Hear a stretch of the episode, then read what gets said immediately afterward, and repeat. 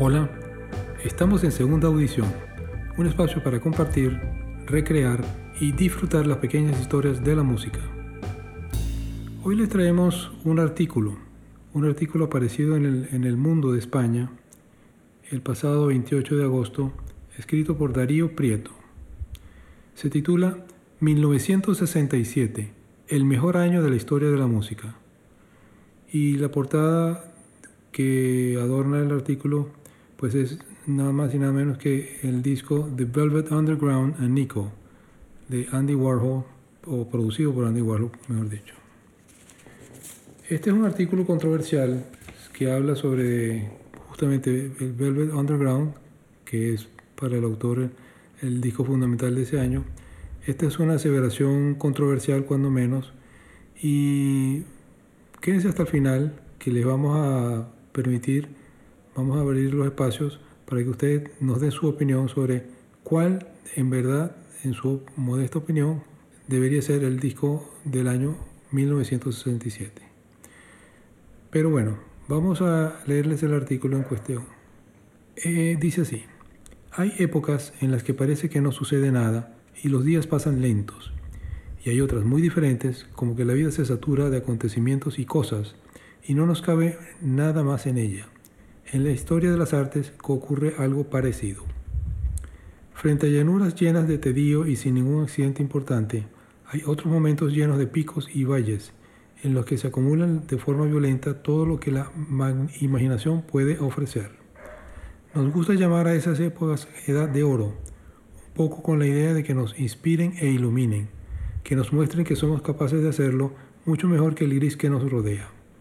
Hablando de la música, uno de esos momentos es el año 1967, el del verano del amor, el apogeo del Flower Power y la psicodelia, el año del Sgt. Pepper's Lonely Heart Club Band de los Beatles, pero también de Forever Changes the Love, o del primer álbum de música enteramente electrónica, Silver Apples of the Moon, de Morton Subotnick. También de los debuts de Pink Floyd, Van Morrison, Captain Beefheart y muchos otros. Yo me voy a permitir añadir un disco más el Their Satanic Majesty's Request de los Rolling Stones. Seguimos. ¿Qué pasó para que floreciese tanta música, tan distinta y tan inspirada durante aquellos 12 meses? Ninguna teoría, teoría social es definitiva, aunque se puede hablar de la llegada a la edad adulta de una generación de baby boomer, entre paréntesis, los nacidos tras el final de la Segunda Guerra Mundial, que habían crecido con el rock and roll durante su infancia y adolescencia que demandaban una música que hablase de su realidad, tocada por gente como ellos. Todo lo que se había diseminado durante la explosión pop de los años 60, encabezada con los Beatles, había germinado, arraigado. En 1967, el resultado de todo aquello empezó a caer como fruta madura. El propio formato LP, que había sido introducido apenas 20 años antes, no consiguió superar al single hasta ese momento. Pero fue entonces cuando se vieron sus posibilidades más allá de la mera acumulación de canciones. El Sgt. Pepper demostró que un disco podía contar una historia, tener una narrativa y que también se podía ver el mundo a través de un álbum.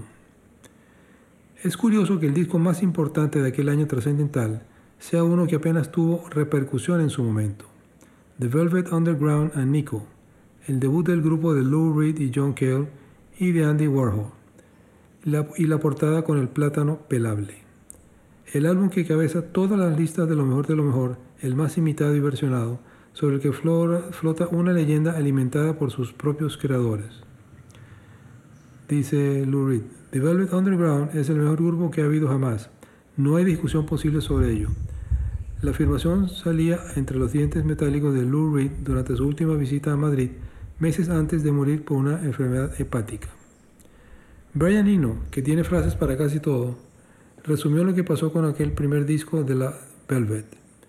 En los cinco años que pasaron desde que se publicó, apenas se vendieron 30.000 copias, pero fue un disco muy importante para muchísima gente. Creo que todos los que compramos una de esas 30.000 copias acabamos formando nuestro propio grupo. Ese fue su verdadero poder, más allá de la impresión que provocó en su momento, sobre todo por su relación con Andy Warhol, que les rescató de salas que se quedaban vacías. Entre paréntesis, el crítico musical David Frick dice que en las, en las primeras grabaciones en directo se pueden contar las manos que aplauden el final de cada canción. Y propició una simbiosis. Él les apoyó financieramente y les introdujo en el circuito de superstars que, que poblaban su factory y ellos ponían bandas sonoras a sus fiestas, Exploding Plastic Inevitable, en las que se mezclaban proyecciones psicodélicas con la improvisación y experimentación sonora. A cambio, impuso a Reed, guitarra y voz, John Cale, viola y bajo, Sterling Morrison, guitarra, y Maureen Tucker, batería, a la alemana Nico, una actriz y modelo que encajaba en la ciudad en la cuidada imagen que quería diseñar para su nuevo juguete, con el que pretendía seguir infiltrándose en la cultura popular, solo que esta vez desde terrenos musicales. Lou Reed aportaba su facilidad para la melodía rock y la poesía sucia neoyorquina que había tomado de su maestro en el arte de escribir, Delmore Schwartz. El inglés John Cale, la visión europea, la vanguardia aprendida de Lamonte Young y el gusto por el drone y la repetición. Tucker, el minimalismo rítmico. Morrison, el pozo de la tradición guitarrera. Y Nico, la pose y una voz masculina, a veces incluso más que la del propio Lou. Las canciones hablaban de camellos, traficante en realidad, y heroína abiertamente, heroin y I am waiting for the man, del sexo duro y sadomasoquismo, la canción Venus in Furs, y de Cenicientas, All Tomorrow's Party. Algunas veces sonaban celestiales, como en Sunday Morning o I'll Be Your Mirror, y otras todo eran un barullo de distorsión y disonancia. The Black Angels Death Song y European Song. En California, los hippies se ponían flores en el pelo. En Nueva York, Lou Reed cantaba sobre volver de pasote mientras todo el mundo va a misa. Cuidado, el mundo está detrás de ti.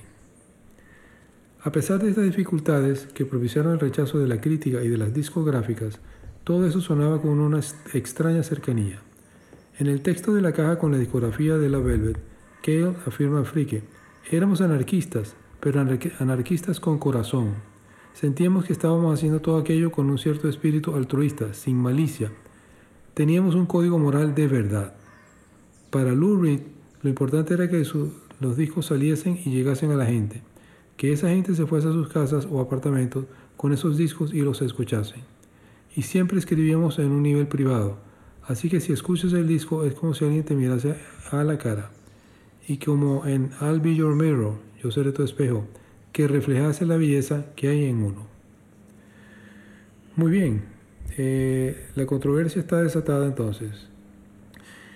Les vamos a dar a partir de este momento 10 días para que a través de los distintos medios con los cuales ustedes nos puedan accesar, vale decir Facebook, SoundCloud y nuestro blog en segunda audición, nos digan ustedes cuál de los siguientes discos es el que en su opinión merece ser catalogado como el mejor disco de 1967.